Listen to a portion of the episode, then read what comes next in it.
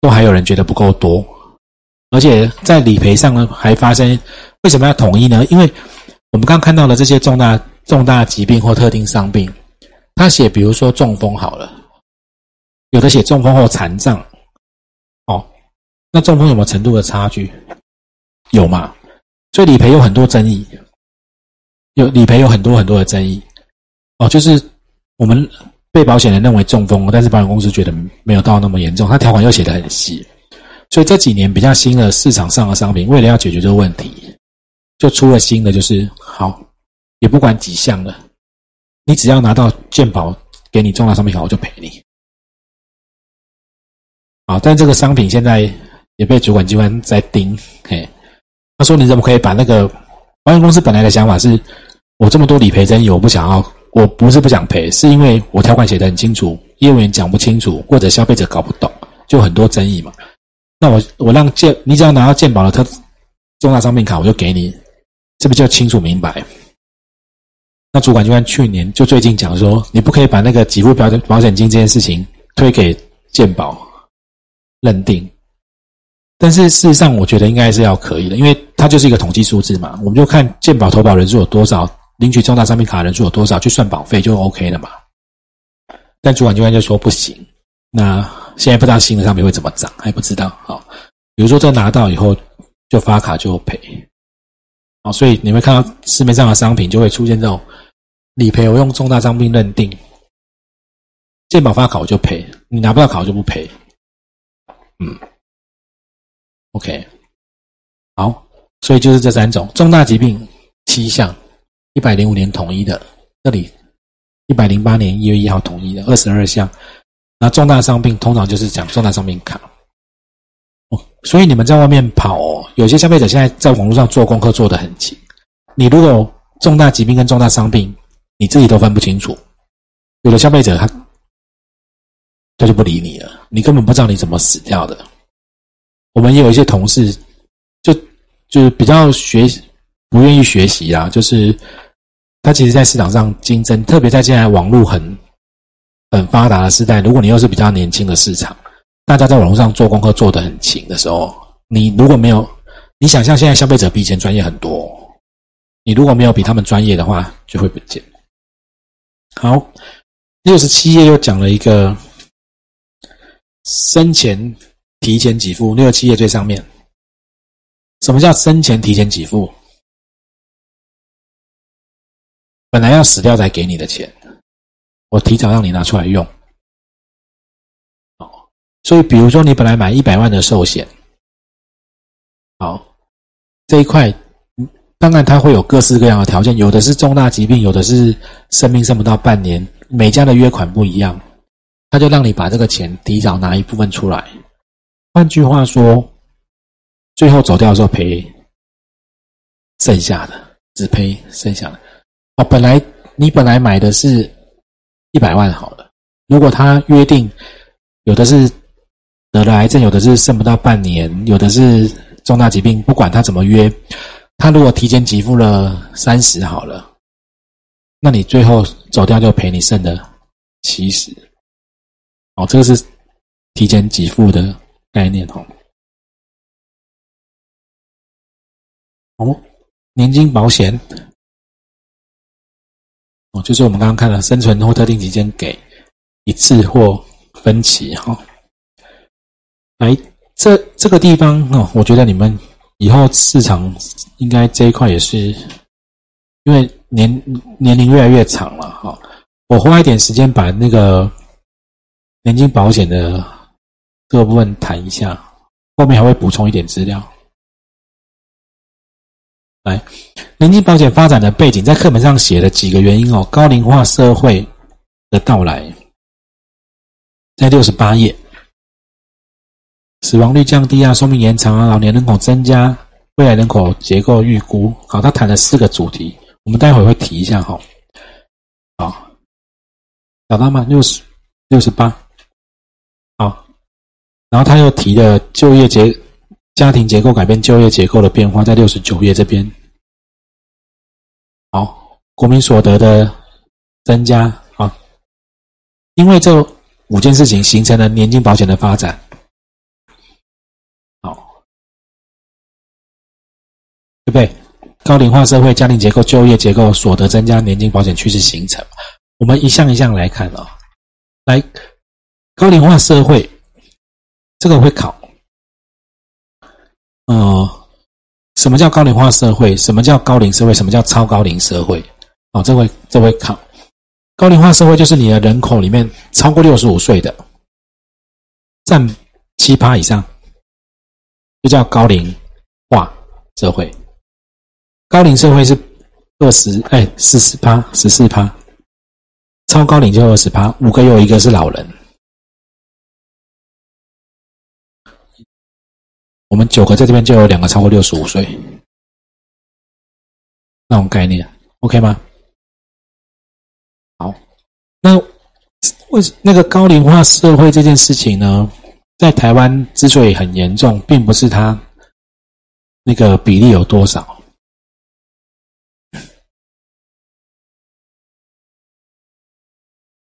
诶，这个你们课本应该有，没有吗？有啊，在那个六十八岁六十八页下面呢。看你们抄的很认真。好，台湾之所以面临高龄高龄化社会问题比较严重的原因，是不是因为比例，是因为速度？这一次那个。武汉肺炎、新冠肺炎，如果今年现在假设现在冬天来又有疫情，台湾会不会很糟？也许不会，因为准备的差不多了。但去年之所以全世界糟成这样，是因为来不及准备，医疗整个就不能负荷嘛，变化太快。我们现在已经有，你看现在你觉得我们要买口罩很难买吗？现在不会了嘛。各种颜色都有了，对，好，你看我们这件就有了一就有四五种、五六种不一样的口罩了。那时候还管颜色，买得到就很厉害了。对啊，害我在那边放了大概一千个。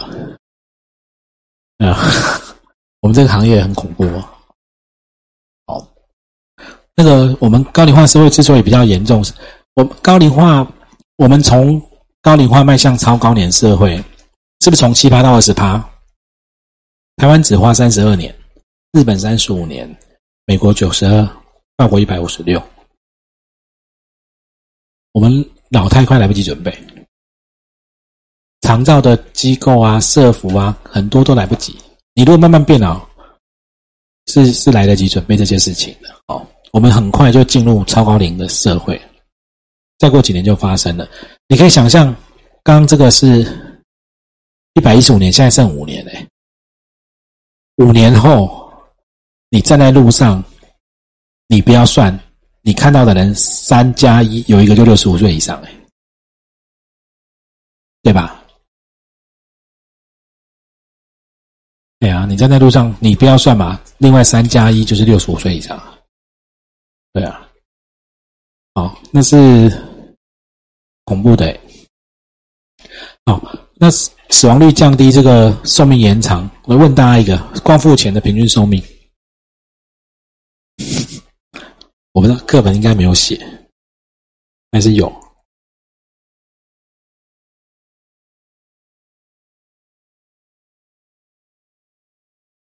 光复以来啊，那光复前呢？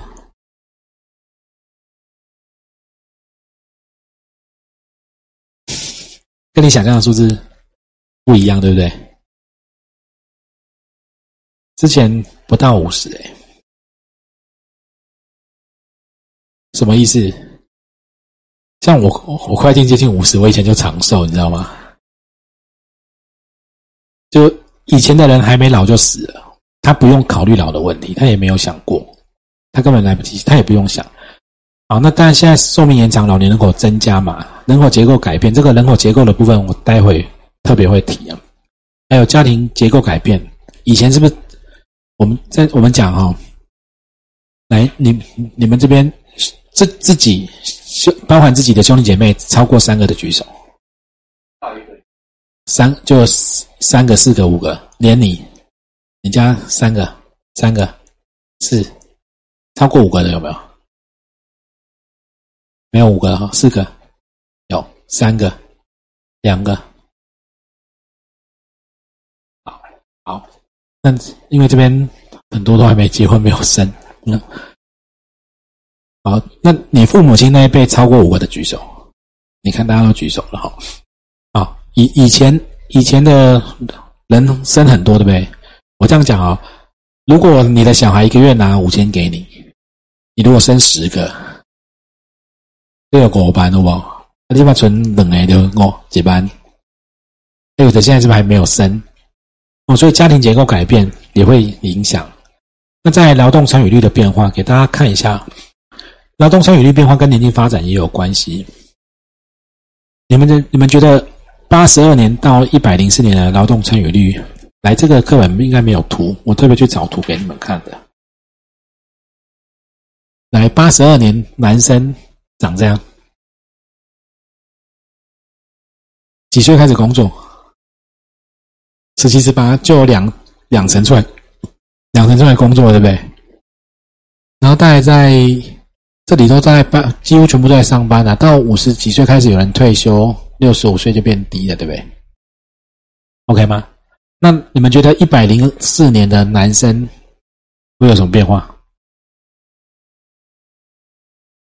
比较晚开始工作哦，晚一点点呢，然后退休时间呢，早一点点退休，或者是非自愿退休。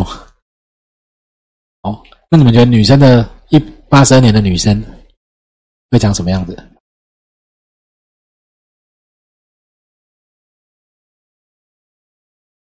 那那个只有六成，有一些是不用上班的。好，然后很是这边就很低了。可是其实你们会发现到六十五岁以上都还是有一定比例，特别是男生哦，还有很大的比例在工作。那来一百零四年的女生，哎，在中间，更多人出来上班了。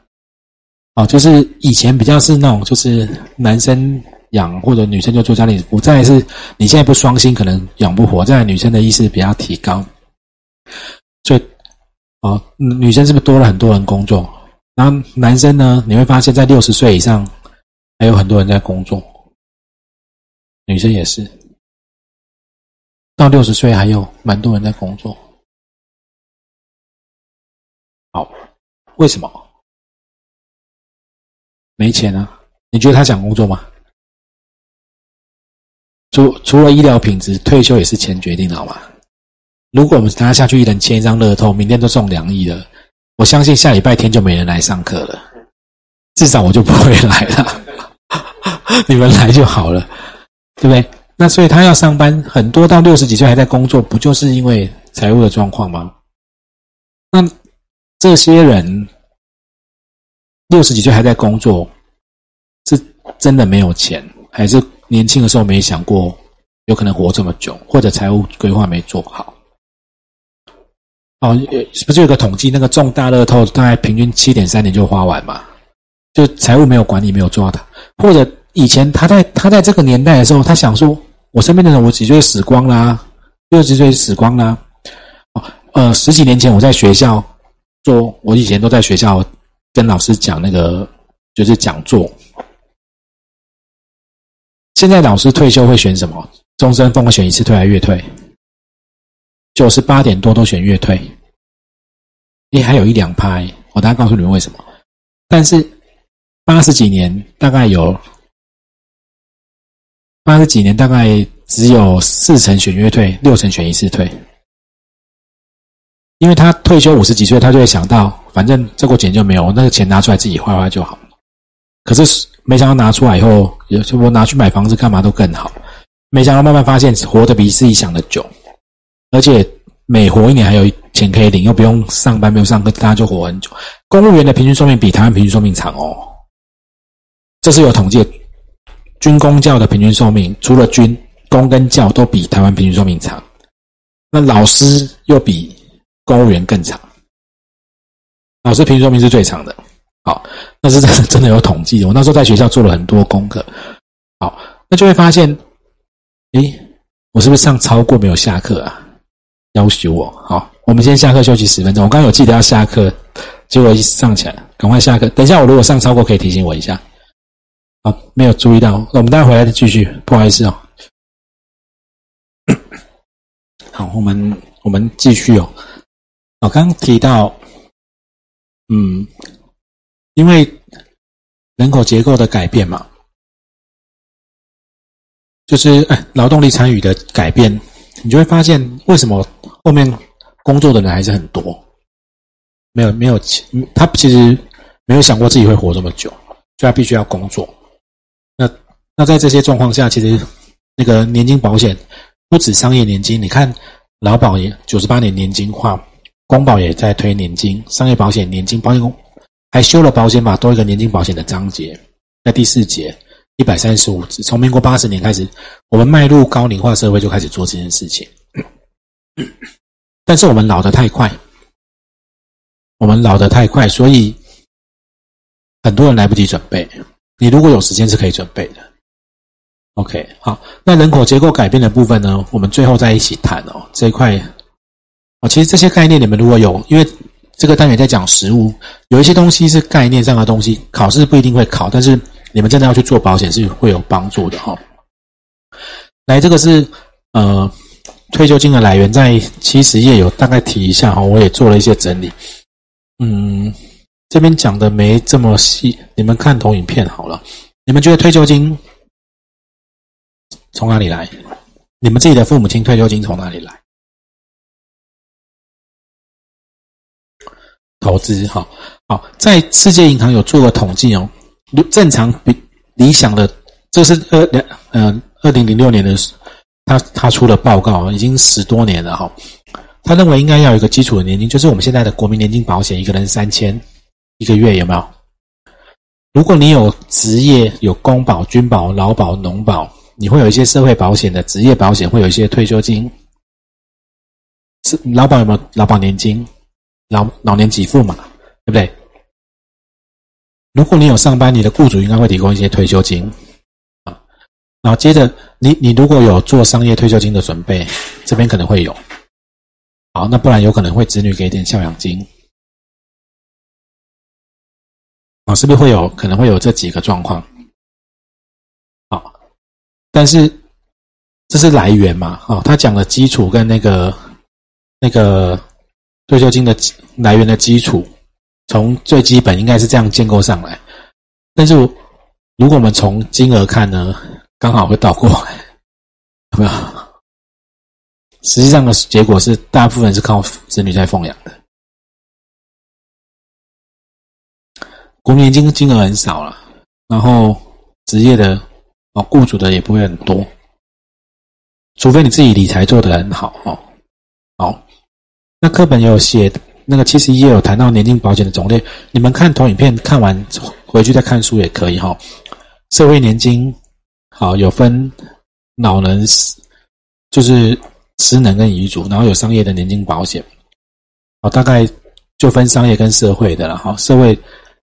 呃，遗嘱年金就是死掉以后照顾他的家属的，老人老年年金就是退休的，失能就是劳保也有些残废的给付啊，这个大家都看一下，这个考试可能不会考，你们有概念就好了。交保费它可以短缴分期缴，开始给付，哎，这个来集齐跟递延知道吗？现在没有集齐年金了，很少了。集齐年金就是你钱缴进去，它就开始马上就开始变成你丢一千万进去，它就每年给你五十万之类的，马上年金化。现在集齐年金变少，是因为太多过去很多人拿来做逃漏税的工具。我现在重病，我快要挂掉了，我就丢一亿进去，一千万进去，然后我就开始领年金嘛，五十万或者五百万这样领，就领领不到一年两年我就死掉了，那剩的钱就变成年金的保证给付给受益人。就脱产，那国税局以前也不一定查得到，而且他把一大笔钱化整为零，所以现在这种基金年金慢慢都消失了。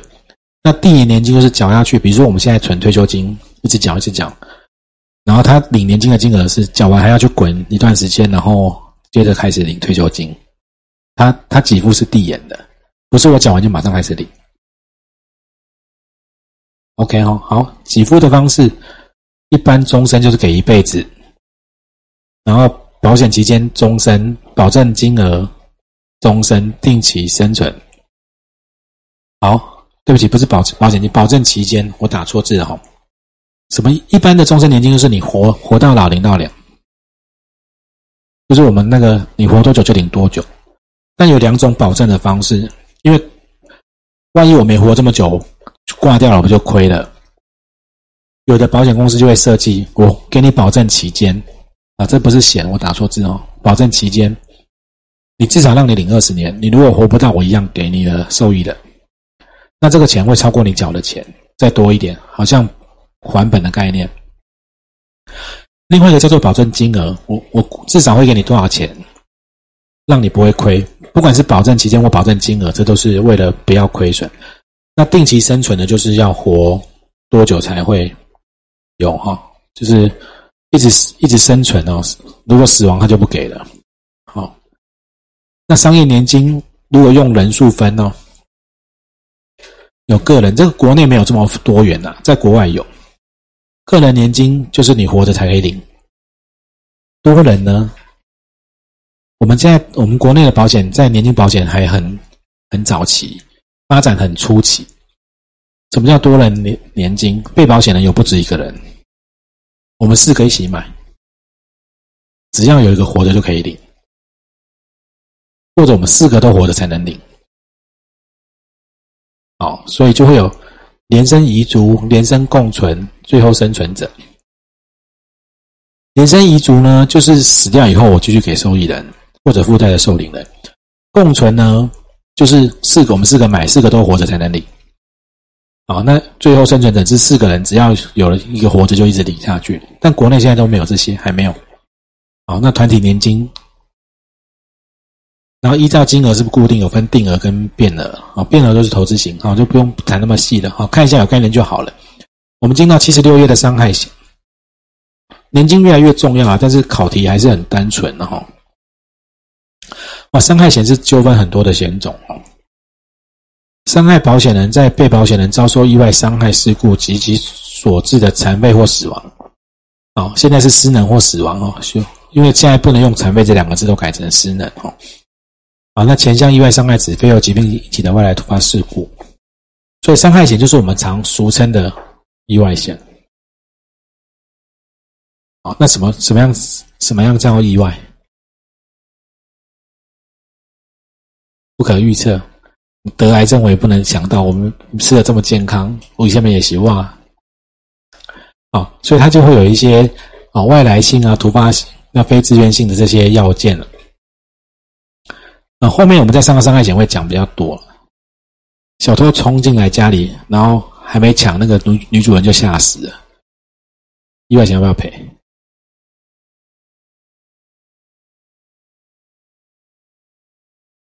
前一前一阵的新闻啊，有只狗冲出来，小学女生不是吓死了吗？要不要赔？你们都觉得要？那个被狗咬要不要赔？对，是猝死。被狗咬要不要赔？不是，如果说如果被狗咬伤了，意外险要不要赔？啊，那糖尿病被狗咬。糖尿病被狗咬截肢，啊，对，被被被好，我们但是后面我们再讲，我们先让大家清醒一下。被狗咬，那老鼠咬，狗咬，然后狂犬病，是病还是狗咬？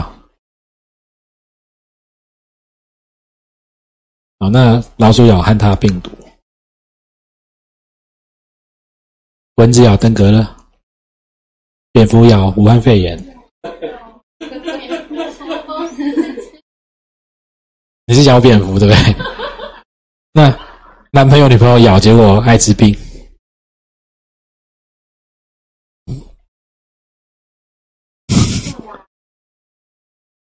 这不是被自愿的，哈哈哈！这是这是自愿的，就对了。好，哎，这新这个这这新新答案不错。所以因为意外险有很多争议啊，因为那意外事故认定是争议很多了。这今天不谈这么深啊。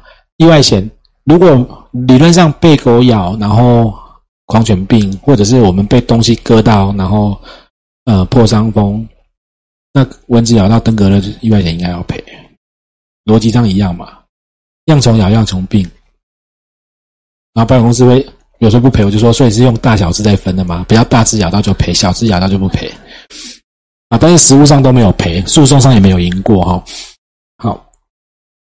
反正这边有很多东西要谈。那伤害险你们要记得大概是这个，以后出去卖保险也会。以前伤害险在残废等级，现在叫失能等级，从八十一年分六级二十八项，变十一级七十五、十一级七十九跟十一级八十项。你们你们只要记十一级八十项就好了。好，那为什么越分越多级，越来越多项？因为你再怎么分都分不出残废的残废的太阳太多了，你怎么分都分不清楚。那现在的失能险、残服险、残废辅助险也是用这个残废等级表在在做给付的，争议也超级多，争争议也超级多，他怎么分都分不出来。八十项能把所有的残废状况讲清楚吗？讲不清楚啊，讲不清楚。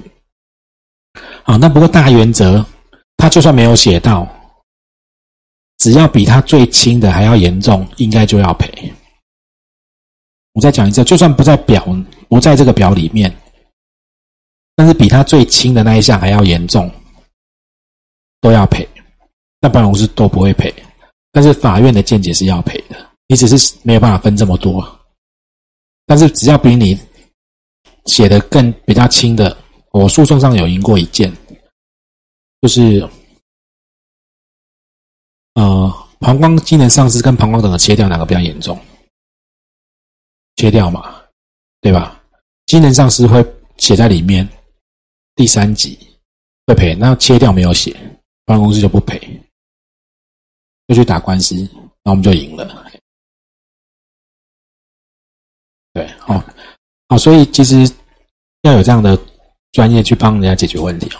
好，那你们还另外要背的就是伤伤害险，就只在七十七页哦，职业类别越危险的职业。保费越高，对不对？啊，如果第一类是内勤，第二、第二类是外勤哦，到五六类它不同的职业费率，如果内勤是一千块，外勤就是一二五零。我教你们怎么记，